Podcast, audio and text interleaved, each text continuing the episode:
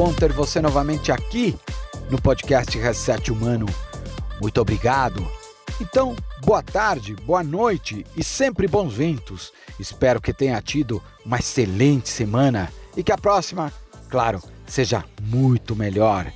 E ao som do DJ Costa Me, com o remix de Paul Locke, Feel Your Loving, eu, montanhista Fred Duclerc, apresento o episódio especial 108 da terceira temporada, com o tema Mulheres que Escalam. A montanha é para todos. Com uma convidada muito especial, que para mim é muito inspiradora, que é Branca Sales Melo Franco. Aliás, eu acho você espetacular, Branca. Você é muita inspiração. Seu nome tem que ser sempre citado pela sua conquista e, claro, pela forma de pensar. Branca é da terra das serras e montanhas mineiras. Escala desde 2000. Escala muito, mas vou repetir. Ela escala muito, mas um fato me levou a convidá-la para este podcast. Foi a primeira mulher do Brasil a pisar no cume do Fitzroy, a 3.405 metros. Uma montanha emblemática da Patagônia. Aliás, todos sabem da minha relação próxima com a Patagônia. Minha mãe nasceu lá. Hum? O Fitzroy fica na fronteira entre Chile e Argentina. Isso aconteceu em 2016. Então, não perca este bate-papo, este episódio com Branca Franco. Estamos sendo ouvidos em 42 países e em seis continentes: América, Europa, África, Ásia, Oceania e Antártica. Destacando a grande audiência fora do Brasil, nos Estados Unidos, Japão e Portugal. Muito obrigado. Este episódio tem o apoio da Chorus Brasil e Dr. Shape. Chorus é uma marca americana de relógios GPS multiesportivos com alta tecnologia e qualidade. A Dr. Shape é uma empresa que atua há 19 anos no mercado, sendo a maior rede de franquias especializada em suplementos alimentares e artigos esportivos da América Latina. Aqui, no projeto Reset Humano, a história é contada a partir de histórias e vidas inspiradoras. Você pode conhecer nosso trabalho, os âncoras e os nossos valores através do nosso site podcast resethumano.com.br. Em breve, uma novidade: o kit Reset Humano, onde você pode apoiar o projeto através da aquisição deste kit de uma camiseta Reset Humano, uma bandana Reset Humano e uma garrafa Camelback Reset Humano. Tudo isso para você se aventurar nas trilhas do Brasil, da América e do mundo, junto conosco, Reset Humano. Branca, é uma gigante, mas uma gigante satisfação estar aqui com você, batendo esse, esse papo gostoso. Gosto demais do teu jeito de ser, da tua forma de pensar. Um prazer ter te conhecido na jornada científica. E agora aqui, né? Eu lembro muito bem em 2016 que eu estava na Patagônia quando eu soube do seu feitio. Isso me marcou.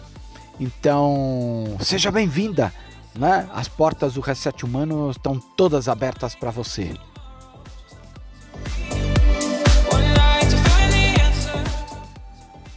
Acho o projeto incrível. Eu acho uma super ferramenta de conexão é, dos amantes né, de esportes outdoor, dos praticantes dessas atividades, com pessoas que podem inspirá-las, que podem ajudá-las e ensiná-las de alguma maneira.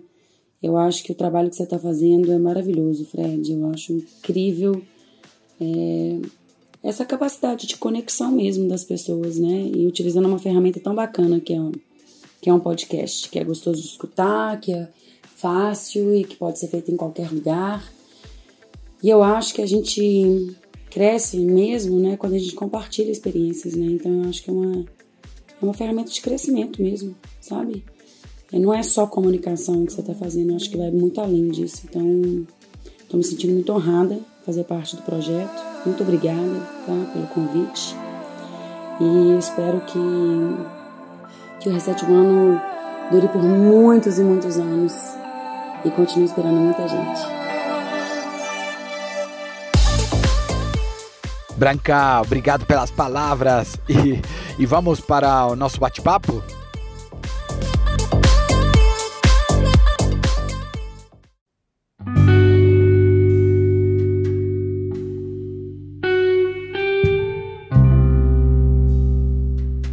Primeiro lugar, estou muito feliz em ter você aqui nesta conversa.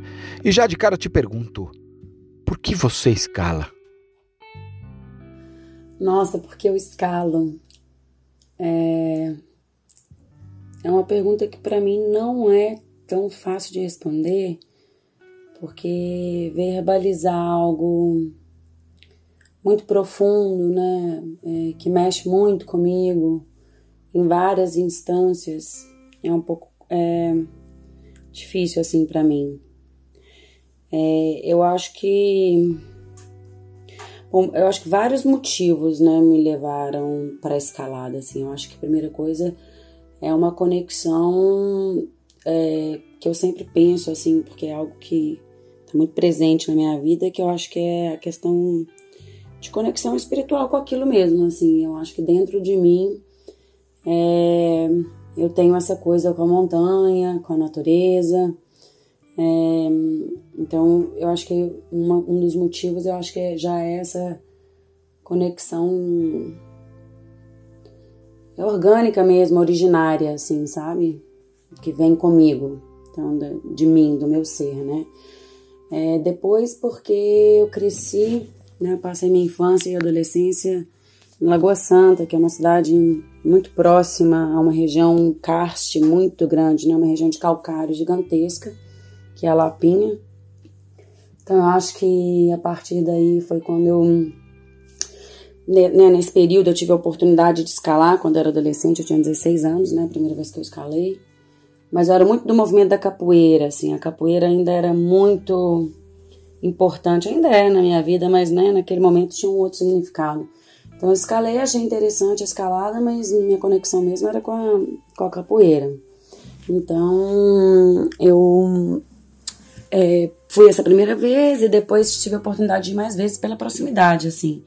Então eu acho que também essa questão geográfica, por morar em, em Lagoa Santa, né, também facilitou o meu contato é, e o desenvolvimento dessa paixão né, por esse esporte. É, então, é, eu, acho que outros fatores, também a proximidade com, com a Serra do Cipó, que é um lugar que eu amo muito, né? E, e sempre frequentei desde pequena, né? De criança, então.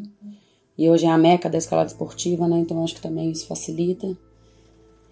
E essa oportunidade, eu acho que de, de se desafiar, assim, de de uma crença muito forte na bênção da montanha, assim, né? De novo, dessa questão mais conectada com o espiritual, assim, mas também com o seu parceiro de escalada, sabe? Essa possibilidade de elo e de conexão tão profundo com outro ser e com a natureza ao mesmo tempo, né? É...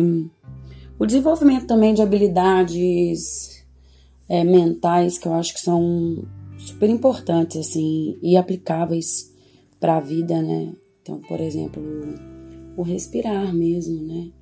De nossa, eu tô num movimento difícil, eu preciso respirar para fazer o próximo passo, né? Isso a gente também precisa trazer para a vida, né?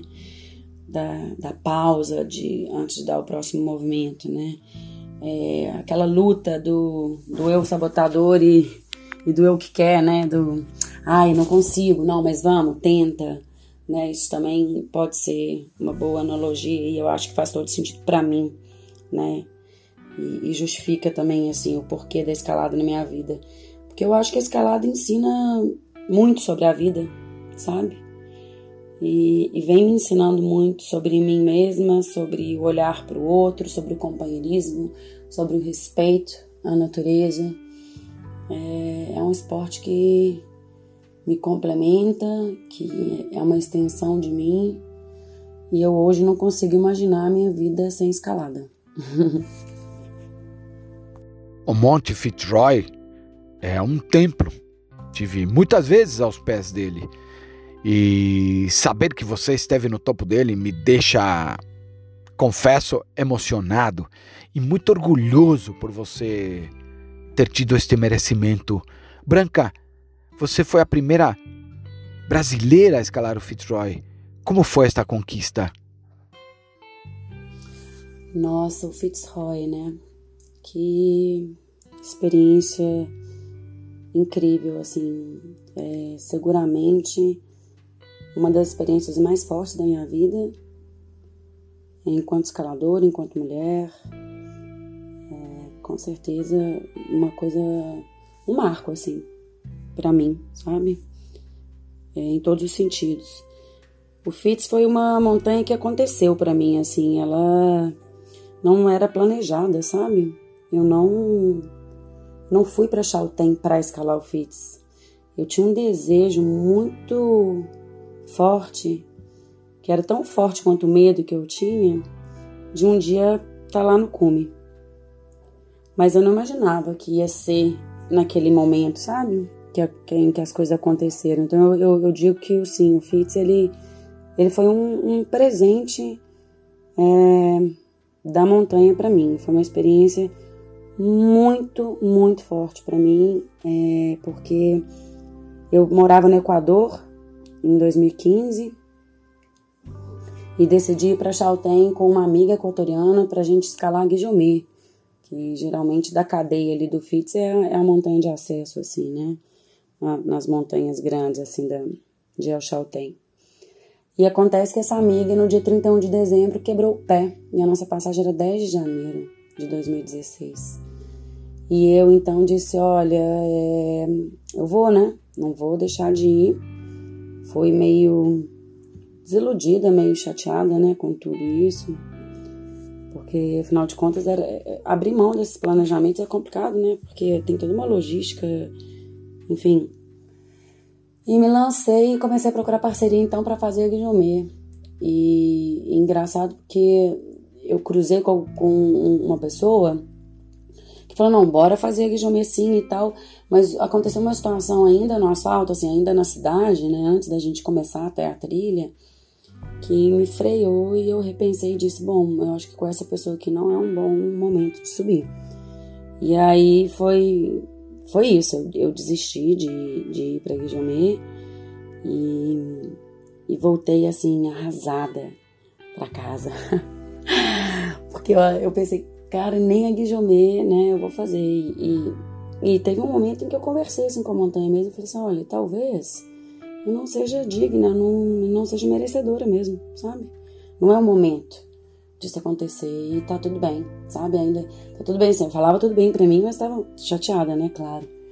E eu lembro que eu chorava esse momento, assim. E beleza. Aí passaram três dias, eu encontrei com o Formiga, um grande amigo do Paraná, querido. Hoje ele mora na Chapada Diamantina, pra mim, o melhor escalador aí do Brasil. E encontrei com ele e ele falou: vamos escalar alguma montanha juntos Vamos celebrar a Roberta Nunes, né, que foi um ícone para a escalada feminina brasileira, para a escalada brasileira, né? E aí a gente falou, ah, então vamos ver alguma coisa e tal. E aí a gente pensou em, em ir na, na Mermoz, que é do lado ali do FITS. Acaba que por, né, pela vida mesmo, chega o Valdemar e entra na acordada e aí a gente já muda os planos e passa para Fitzroy e vai para uma mista, né? Não tem neve, Pô, eu nunca tinha escalado em neve, né? Aquela apreensão toda, nossa, meu Deus. Tipo, eu sabia algumas manobras de parar, por exemplo, coisas assim que eu tinha um namorado equatoriano que me ensinou algumas coisas na montanha, mas de experiência, né? Sabia que eu estava indo com duas pessoas muito competentes, mas ainda assim sem dimensionar a grandeza da, da coisa, sabe? E aí foi isso, e aí as coisas foram acontecendo. Três dias depois a gente já foi pro FITS, e, e, foi uma experiência incrível, né? Foram, foi bem exaustivo, foram 24 horas sem parar, 8 horas parados num platô esperando a luz do dia e depois mais 24 horas. Então foi realmente uma experiência intensa, mas nossa, muito transformadora, sabe? Em todos os sentidos, assim, de mostrar é, a grandeza da montanha, o poder dela e e para mim uma confirmação de que a montanha ela se abre para você, sabe? É, não é só uma questão de, do seu querer, não. A gente é muito pequeno perto da natureza. Ela, ela se abriu, ela me acolheu e, e, e por isso é, é uma coisa tão maravilhosa assim para mim essa experiência, porque foi muito além do que eu imaginava e eu acho que eu, eu recebi, uou, muito, sabe? Muito mesmo com essa experiência. Eu sou apaixonado por Minas Gerais, eu sempre falo e falo com muito gosto. Se eu não tivesse nascido no Chile, eu queria ter nascido nas Serras Mineiras. e aí vem a minha pergunta, Branca: como é ser mineira? Conte um pouco das suas origens. Mas ser mineira é bom demais. eu adoro ser mineira. É, eu acho que Minas transita bem, assim, entre todos os estados do Brasil, sabe? A gente sempre é bem quisto, todo mundo gosta de mineiro, então é fácil, assim, ser mineira, sabe? Além disso, eu acho que Minas tem essa coisa, assim, do interior, que quando é interior é roça mesmo, né? É cavalo, vaca, é uma vida simples, né? Mineiro é acolhedor.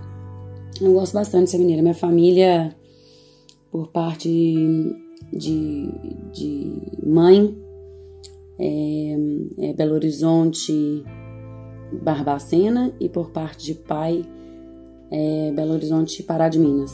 Então, sou bem dessa região aqui mesmo, mais central, sabe? É, e tive uma infância na, na, na, fazenda, né? Eu nasci em Belo Horizonte e, e assim que eu nasci, acho que duas semanas depois a gente já foi pra fazenda do meu avô, onde eu cresci até os cinco anos depois que a gente mudou para Lagoa Santa. Mas então eu tenho várias fotos, assim, velotrol no meio do, do pasto com as vacas, meus pais fazendo queijo, uma coisa bem, bem roça, bem mineira mesmo. Eu, eu gosto demais de ser mineira. Se você pudesse ter uma conversa com qualquer pessoa ou família, incluindo aquelas já falecidas, com quem seria a Branca? Nossa, essa pergunta é complexa, né? Assim, me chamou até a atenção.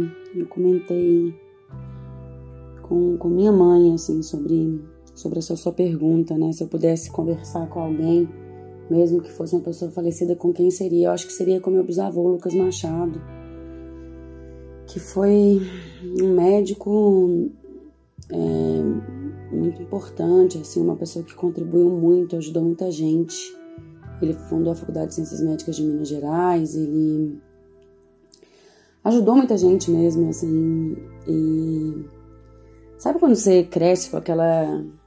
É, com essa imagem dessa figura mesmo, né? Do meu bisavô, é, com causos que minha avó sempre contou, né? E, e, e, por ver por fotos, assim, que você vê aquela bondade no olhar. Ele é um cara que eu, eu tenho, assim, muita curiosidade. É, tenho vontade de conversar com ele. meu avô, meu bisavô, Lucas Machado, seria uma pessoa que eu gostaria de conversar. Assim, de conhecê-lo, assim, sabe? Trocar uma ideia, conhecer ele, contar um pouco de mim. Apesar de que eu acredito muito em, em outros planos, assim, espirituais, acredito que ele, que, né, que de alguma maneira a gente possa estar conectado. Né? Que ele esteja me escutando nesse momento, por exemplo, mas é isso, assim, eu fiquei pensando sobre essa pergunta, eu falei, gente, sim, o vovô Lucas seria um, um cara que eu gostaria de, de conversar. É, uma outra pessoa que, que eu gostaria muito de conversar é, e que de alguma maneira fica presente assim sempre nos meus pensamentos e até em sonhos, assim, é o. Eu já converso, assim, eu acho, com ele um pouco, que é o B, o Bernardo Colares. Ele também é outro ser que. Ah, e pensando assim em pessoas que já morreram, a gente pensa em tantas pessoas, né? Tipo, tem o Leandro também, outro amigo que eu perdi. Eu acho que essa tentativa de reconexão, né, com o que já não tá mais no plano físico. Muito louco isso, né? Mas simbolicamente, assim, eu acho que meu bisavô cabe bem nesse, nessa pergunta, assim. É um homem que, que, que trouxe minhas origens, né? Assim, eu vim dele, dessa família e, e queria saber um pouco mais sobre ele, sabe? Eu já fiz esta pergunta para uma outra grande inspiração, que é a Areta, né? Areta Duarte. E aqui eu te pergunto: você tem noção do que representa para as pessoas que você inspira na escalada? Bom, você tem noção do que eu represento para as pessoas que eu inspiro? Sinceramente, eu acho que não. Porque ah, eu acho que isso é muito de cada um, né? É, eu espero, assim, eu posso dizer o que eu espero, sabe? Representar, assim, o que eu desejo é, representar de alguma maneira, que eu acho que é. Não sei, o respeito, assim, pela natureza, sabe? Acima de tudo. Tornar esse ambiente cada vez mais sagrado e oportuno para conexão comigo mesma e, né, e cada um consigo mesmo, que eu acho que é por aí o caminho é, respeito à, fauna, à flora, sabe? É, respeito ao esporte, as pessoas que estão convivendo ali com a gente, né? Com, com todo esse ambiente mesmo outdoor. Eu espero representar também as mulheres, sabe? Assim, é uma coisa que é muito forte dentro de mim, que é como a gente ainda é minoria. Eu nem sei se a gente é, a gente ainda é minoria, né? mas esse número está crescendo cada vez mais, né? Então, assim, a gente está vendo cada vez mais mulheres envolvidas na escalada. E isso, assim, me traz uma alegria e me preenche de uma forma é, indescritível, assim, porque uma das coisas que eu pretendo, assim, demonstrar, sabe? Né? Aí, conectado com essa sua pergunta, é isso, assim, é que a gente é capaz e a gente consegue sim, né, chegar onde a gente quiser e a gente consegue sim fazer planejamentos de logística, de expedições de grandes paredes, de carregar peso, de chegar no cume com segurança e sabendo o que está fazendo, com domínio de manobras, né, de procedimentos. É eles que eu espero, sabe? É, e isso é uma, assim, representar isso não só para as mulheres, claro, para os homens também, mas tenho mais esse lado, né, com o feminino, porque sou mulher e, e, e creio que é importante a gente ter representantes, sabe? Assim, pra gente criar conexão, pra gente falar, nossa, essa pessoa chegou lá, eu também consigo chegar lá. Entende? É, é isso que eu espero, na verdade. Branca, quero a sua opinião. Por que no Brasil temos poucas mulheres que escalam? Aliás, você concorda com isso? E se sim, qual o motivo? É, eu acho que não é só no Brasil né, que existem menos mulheres que, que homens praticando escalada. Eu acho que, que isso é um, é um fato mundial, assim. É, mas posso falar com mais propriedade do Brasil, né, já que estou aqui. E realmente, é, nós ainda somos minoria, né, nós mulheres, nesse ambiente, mas percebo que tem crescido muito, assim, o, o, o número de praticantes mulheres, assim, muito mesmo, porque quando eu comecei, né, foi em 2000, éramos assim, pouquíssimas mesmo, mesmo, num contingente, sei lá, vamos dizer, um setor de escalada que, sei lá, tinham 15 homens, tinha uma ou duas mulheres, né? Eu acho que hoje, pelo menos no Cipó, isso vem acontecendo muito, né? E eu estou usando como referência o meu lugar de, de prática de escalada, né? O lugar onde eu vivo, é, é, bem comum que hoje você encontre mais mulheres nos setores do que homens, você acredita? isso é tão legal, eu fico muito feliz porque é, eu acho que a gente tem que se apropriar cada vez mais desse lugar, sim. É, eu concordo com você quando você diz que tem menos mulheres que homens, sim, infelizmente isso acontece, mas eu acho que a gente está numa progressão é, do número de, de praticantes e também da, da mudança né, dessa, dessa realidade. Eu acho que tem menos mulher porque é um esporte que não é tão cômodo, né? Assim, você tem que gostar de fazer força, de caminhar, de carregar peso, né? De se desafiar, de lidar com o seu medo. É, e essas, essas coisas, elas são culturalmente ensinadas mais para os homens, né? As meninas geralmente ficam mais em casa, protegidas, vestidinho, boneca, né? Eu acho que tem vários fatores né, que, que influenciam nisso, mas eu acho que historicamente culturalmente né, a mulher não foi incentivada para sair, desbravar, conquistar, se desafiar. Isso é muita coisa né, de antigamente de homem. E agora eu acho que a gente está se reconectando com isso e botando para quebrar, porque a mulherada tá que tá e tá bonito demais de ver isso. Eu espero que a gente tenha cada vez mais um número maior de, de praticantes femininas aí na rocha. Na sua opinião, quais os melhores lugares para escalar no Brasil e América do Sul? Nossa, aí você me apertou, Fred. Melhores lugares no Brasil e na América do Sul para escalar. É que assim, eu sou tão fascinada pela escalada e tão fascinada pelo novo e tão aberta também, sou uma pessoa muito aberta assim para pro novo, assim, eu sou, eu sou dinâmica, eu sou nômade, eu gosto de movimentos e tal. Então, eu acho que isso contribui para que cada lugar, para mim, tenha sua grandeza, sua magia, sabe, seu encanto, assim, não tem um lugar que eu mais goste ou que eu possa dizer que é o melhor. É, não, é complicado, né? Assim, você elencar, porque também cada lugar traz uma, uma, uma experiência diferente, né? Uma vivência. E, e, eu acho que o que marca muito a gente são vivências. Então, a partir dessa perspectiva de vivência, né, um lugar que eu vou destacar seguramente na minha vida, e aí falando de América do Sul, é, é o Chaltén, né? Que é de uma grandiosidade, assim, de uma onipotência, assim, eu acho que Chaltén te coloca no lugar, assim, ele mostra quão pequeno a gente é e quão grandiosa é a natureza. Então, seguramente Chaltén tá na minha lista é, como lugares favoritos, porque né, me trouxe experiências muito grandiosas, não só essa do Fitz, mas depois voltei para realizar uma escalada na Guijomé em cordada feminina com uma amiga, e enfim, já fui para lá quatro vezes e é um lugar que está realmente no meu coração. É, Cochamó, no Chile, que é outro lugar também assim alucinante, parede gigante de granito, um vale maravilhoso, que seguramente é um lugar que eu, que eu amo. É, uxa, tem tanto lugar, meu Deus, o Peru, né? Com as montanhas, ali a Cordilheira Blanca, região ali de Huaraz, que é encantadora também, muito simbólica para mim.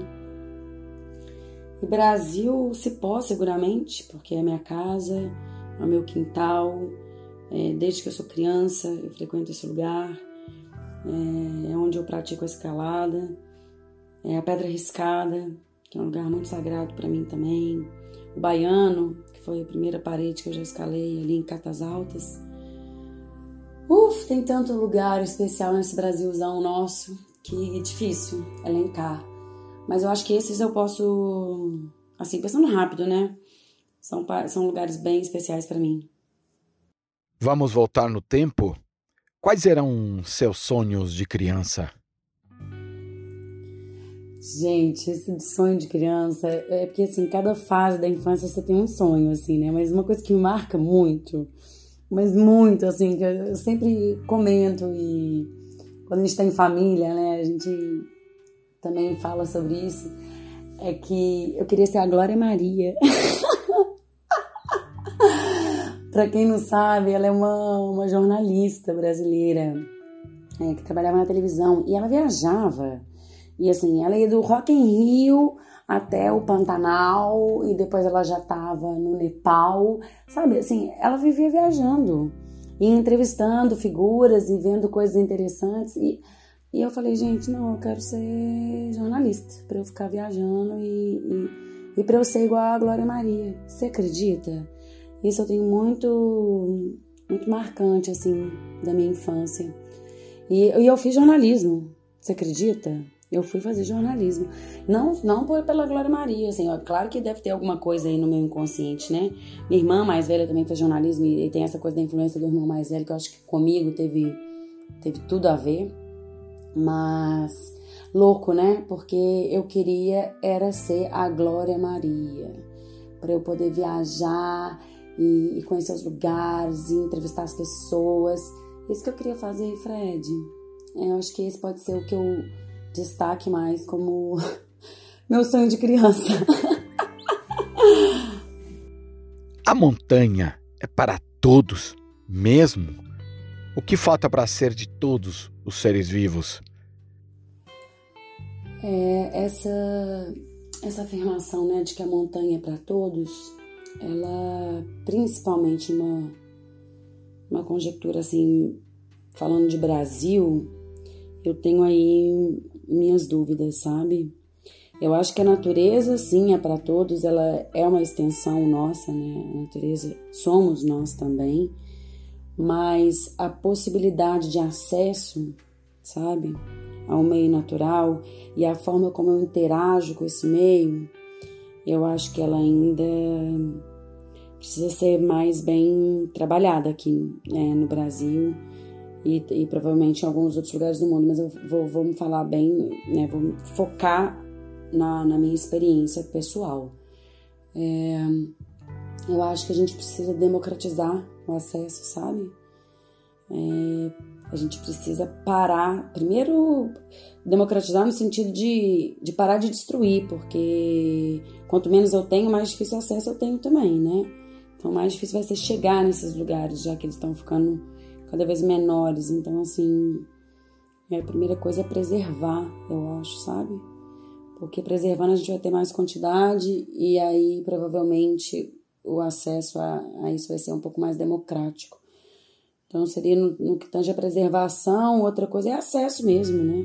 Assim, para você chegar hoje numa montanha, você provavelmente vai ter que pegar um carro, um ônibus, um, um avião, o que for. E, não é todo mundo que tem condições financeiras para fazer isso, né? Então, aí você acaba meio que limitando também o contato dessas pessoas, é, né? De uma classe social um pouco mais baixa que não tem condições de, de sair da, dos grandes centros. Tá? Aí eu tô falando de grandes cidades, sabe? E, e, ter o contato com a natureza. Porque quem é da roça, nasceu na roça, tá é mais que é milionário, né, nessa vida. É, né, tá já com o que é real para mim, pelo menos. Mas dizendo assim, para as pessoas que moram em grandes cidades, né, que a nossa realidade hoje, né, muita gente nos centros urbanos, é, a questão do acesso aí eu acho também que é uma coisa né, que complica um pouco. E a forma como a gente interage né, com, com o meio natural, assim, que aí já vem de uma educação base, escolar, né, de, de propor aí alguma mudança na forma como a gente cuida e, e fala da natureza para as nossas crianças, né? Então eu não, eu não concordo que a montanha é para todos, não. Infelizmente, eu acho que ela deveria ser, né? Mas que ela é, é para mim, não, infelizmente. Quais características pessoais são necessárias para enfrentar um desafio como a vida? Eu acho que a vida, e aí mais uma vez eu vou fazer uma analogia assim entre a vida e a via, é, né, entre a escalada e a vida, que é para a gente chegar em algum lugar, primeiro a gente tem que ter foco, né? Assim, uma meta. Caminhar sem meta na vida é muito difícil, porque a gente perde o rumo, a gente fica sem bússola, né? Então, assim, difícil navegar num, num mar, numa montanha, na vida sem direção, né? Então, eu acho que, que primeira coisa que eu acho que a gente precisa ter nessa vida é, é uma meta, né? É um sonho, uma vontade, alguma coisa que faça a gente caminhar em direção a algum lugar. Depois eu acho que é a paciência com o caminho, porque nada vai ser no nosso tempo, vai ser sempre no tempo da vida, né? Então, ter paciência, é, eu acho que é uma, uma grande habilidade para viver melhor. É, sabedoria, né, nas escolhas, e aí tudo isso, eu sempre estou pensando também na escalada, né?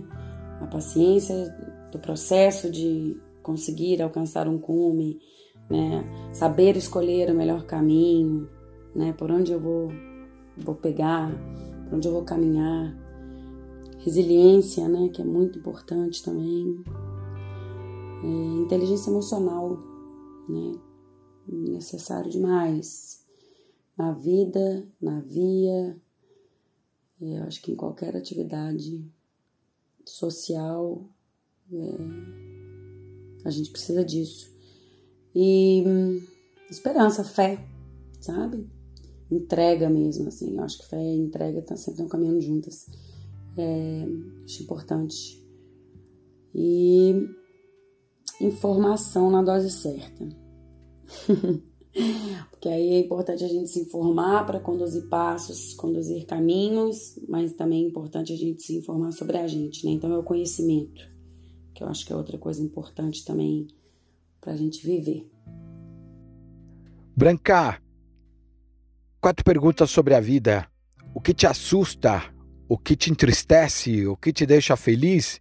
E o que te encoraja? O que me assusta a indiferença me assusta. O que me entristece, a fome no mundo me entristece. O que me deixa feliz, escalar e ajudar pessoas. O que me encoraja a vida. Todo dia. Estar viva me encoraja. Branca, qual é o maior legado que quer deixar na vida?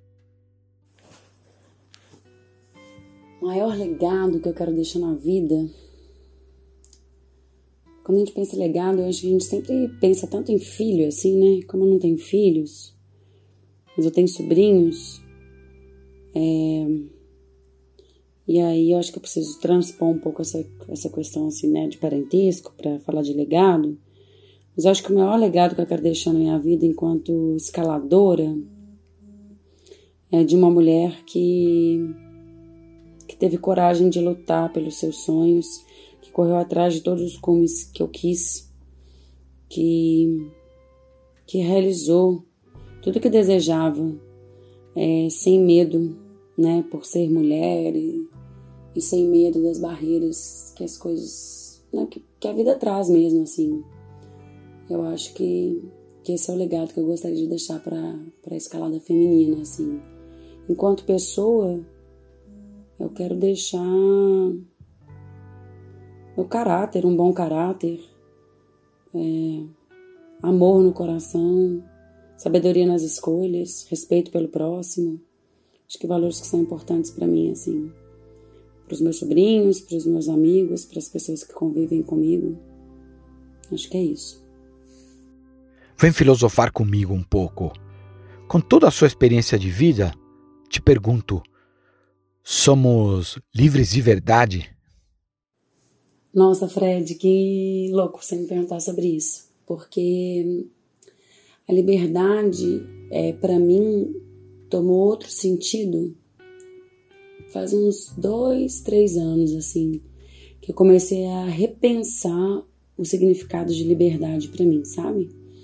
Antes, liberdade para mim estava muito ligado ao fato de eu poder ir e vir dos lugares, sabe?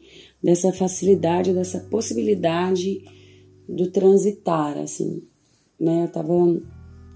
Era o que eu pensava. Ser livre é poder transitar, é poder ir e sair, é poder ir e vir, né, viajar e tal, ter liberdade nas minhas escolhas. Hoje, liberdade para mim é conseguir aceitar o outro da forma como ele é, sabe? Acho que esse é o grande desafio e eu acho que é isso que liberta a gente, que liberta as pessoas. Porque quando a gente começa a ver o outro da forma como ele é, é e aceita essa pessoa da forma como ela é, a gente está dando o maior presente que a gente podia dar para essa pessoa, para ela manifestar quem ela é, o ser que ela veio ser, né? É, então, eu acho que liberdade, para mim hoje, é respeitar as pessoas da forma como elas são, me respeitar da forma como eu sou. E, e nesse contexto, eu acho que é um eterno aprendizado, né? Então, a gente está, para mim, aprendendo a ser livres, né? A nossa alma já é livre, mas o nosso ego não permite que a gente seja, né, ainda. Que a gente sempre está no julgamento, né? Então eu acho que a gente está no processo de reconquista, de reconexão com a liberdade a partir do momento em que a gente começa a respeitar essas coisas e pensar sobre isso, né? É para mim o que eu penso. Branca, ficaria horas conversando com você. Mas chegamos a, a, a, ao ponto final. Hum? E aqui queria saber que mensagem você gostaria de deixar aos ouvintes dos 42 países, nos seis continentes, que estão te ouvindo aqui. Uma mensagem para os ouvintes. Eu acho que para a gente tentar cada vez mais se conectar com o meio ambiente, com a natureza, porque a natureza é a nossa maior mestra. Ela é a nossa professora mesmo. É a, eu acho que é a sabedoria manifestada, porque tudo nela está em equilíbrio, sabe? A natureza é perfeita. E eu acho que a gente precisa aprender mais com a natureza, sabe? Eu acho que a gente precisa aprender a não usar a natureza, mas a ser um com a natureza. Eu sei que o caminho da vida, assim, né, desse sistema é, vai muito na contramão disso. Mas na medida do possível, a gente tentar reduzir os nossos impactos, sabe? Repensar as nossas escolhas, procurar os ambientes naturais e sagrados para se reconectar consigo mesmo. Eu acho que é, que é por aí o caminho da nossa cura. Essa é a mensagem que eu gostaria de deixar. Que a gente ame e respeite a natureza, que a gente cuide da natureza.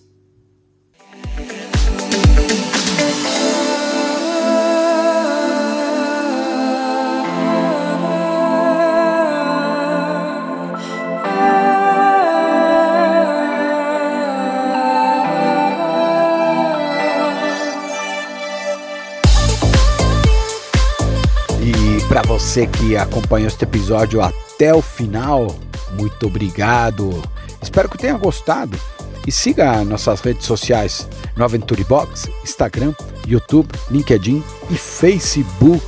É só procurar pelo Reset Humano.